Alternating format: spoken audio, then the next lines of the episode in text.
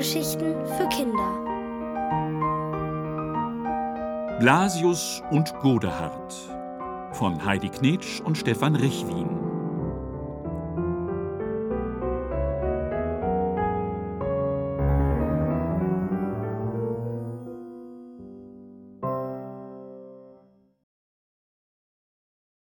Der Gipskopf Wer glaubt, dass der Himmel ein Ort sei, an dem die himmlische Ruhe höchstens durch den Gesang der Engelschöre unterbrochen wird, kennt Blasius und Godehard nicht.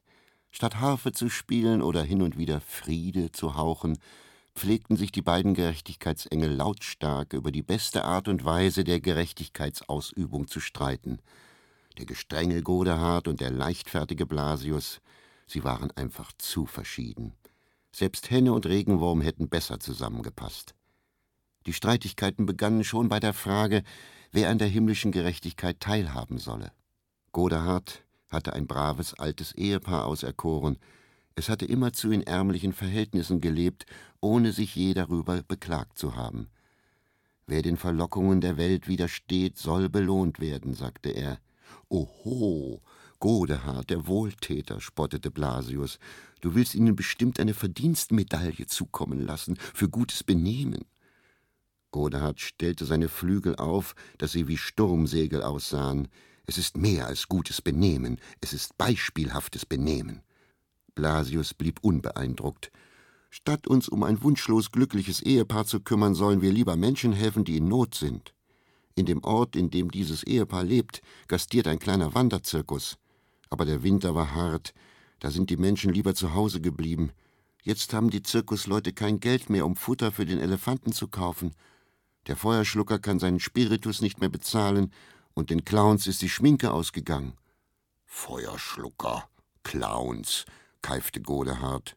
Liederjane allesamt. Auf solche Luftikusse kann die Welt verzichten. Was die Welt braucht, das sind Menschen, die sich beispielhaft benehmen. Sauberkeit, Ordnungsliebe, Pünktlichkeit. Das fehlt auf Erden. Ist der Elefant auch ein Luftikus? fragte Blasius. Er kann Trompete spielen. Godehard öffnete seine Aktentasche und wühlte in den Vorschriften. Abgelehnt, sagte er nach einer Weile, hier steht nichts über Elefanten geschrieben. So ging das noch eine Weile hin und her, und weil die beiden Gerechtigkeitsengel jede Entscheidung gemeinsam treffen mussten, gab es an diesem Tag keine Gerechtigkeit auf Erden. Bis Blasius schließlich nachgab. Bevor keiner was bekommt, gib dem Ehepaar, was es verdient hat. Und so kam es, dass sich die Gerechtigkeit doch noch auf den Weg zur Erde machte. Am Abend läutete bei dem beispielhaften Ehepaar der Postbote und übergab ein großes Paket. Der Mann öffnete es und fand darin ein weiteres Paket, auf dem ein Brief lag. Er öffnete zuerst den Brief und las ihn vor. Darin stand, dass er der einzige Erbe seines jüngst verstorbenen Großonkels sei. Der Großonkel aus Amerika, den hatte er ganz vergessen. Mit zitternder Hand legte er den Brief auf die Anrichte. Weißt du, was das bedeutet? sagte er zu seiner Frau. Alle, die nach Amerika ausgewandert sind, sind Millionäre geworden.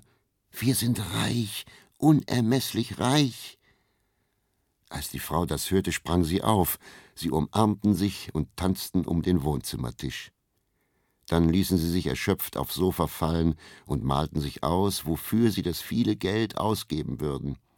Wir kaufen uns eine Villa und machen eine Weltreise auf einem Luxusdampfer, sagte der Mann. Und ich krieg Diamanten und zehn Pelzmäntel, rief die Frau. Als ihnen keine kostbaren Anschaffungen mehr einfielen, hingen die beiden trunken vor Glück ihren Gedanken nach. Aber während sie so dasaßen und vor sich hinschwiegen, verblassten die Glücksgefühle und die fröhlichen Gesichter wurden düster, denn der Mann dachte mit einem Male, wie kommt meine Frau eigentlich dazu, so unbescheidene Wünsche anzumelden? Sie soll froh sein, wenn sie auf mich, ihren reichen Ehemann, stolz sein kann. Und die Frau dachte, mit so einem tollpatschigen Mann mache ich mich auf dem Luxusdampfer bloß lächerlich. Mit feindseligen Mienen gingen die Eheleute schließlich zur Anrichte, um den Brief zu Ende zu lesen doch von Zeile zu Zeile wurden ihre Gesichter länger, denn alles, was der Mann geerbt hatte, war ein Gipskopf, der den Großonkel darstellte. Die letzten Sätze des Briefes lauteten Ich habe diesen Kopf mit den eigenen Händen geformt. Ich hoffe, er sieht mir ein wenig ähnlich. Wenn nicht, dann wisse, dass es im Leben stets auf die inneren Werte ankommt. Möge dieser Kopf an einem würdigen Platz aufbewahrt werden. Verbittert packten die Eheleute das Paket aus, das sich in dem äußeren Paket befunden hatte. Unter viel Pappe und Papier kam ein scheußlicher Gipskopf zum Vorschein, dessen linkes Auge stark schielte. Es sah aus, als wollte ihnen der Großonkel zuzwinkern. Da hast du deine Diamanten, sagte der Mann bitter, aus Gips. Und du deine Gipsvilla, sagte die Frau giftig. Da bekam es der Mann mit der Wut zu tun. Auf innere Werte kann ich verzichten, schrie er und schleuderte den Gipskopf durch das geöffnete Fenster auf die Straße hinaus. Dort draußen aber zog gerade der kleine Wanderzirkus vorbei, in dem es kein Futter mehr für den Elefanten und keine Schminke mehr für die Clowns gab. Der Gipskopf flog direkt vor die Füße eines Clowns und zersprang in tausend Stücke.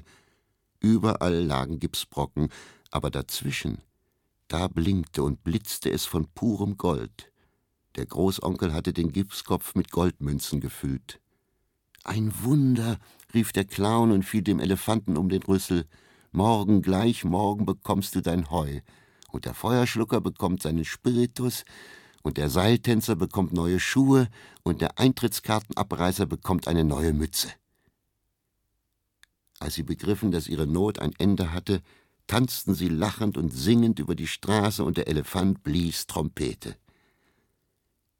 Im Himmel droben hatte sich gerade der Chor der Engel zur Gesangsstunde versammelt, da erscholl aus dem Büro von Blasius und Godehard ein lautstarkes Gezeter.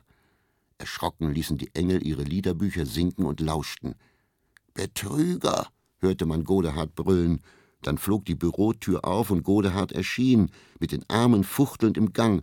Meine Eheleute, du hast Gift in ihre Herzen geträufelt, tobte er, nur um deinen Luftikussen zu helfen.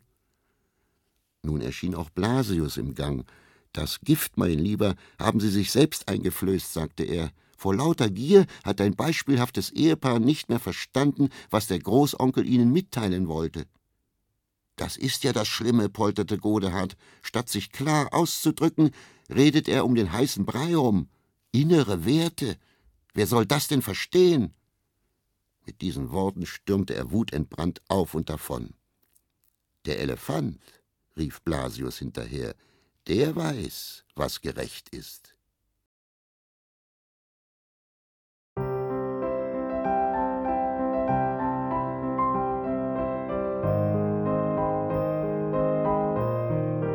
Ihr hörtet Blasius und Godehard von Heidi Knetsch und Stefan Richwin. Gelesen von Otto Sande. Hörgeschichten für Kinder in Radio und Podcast.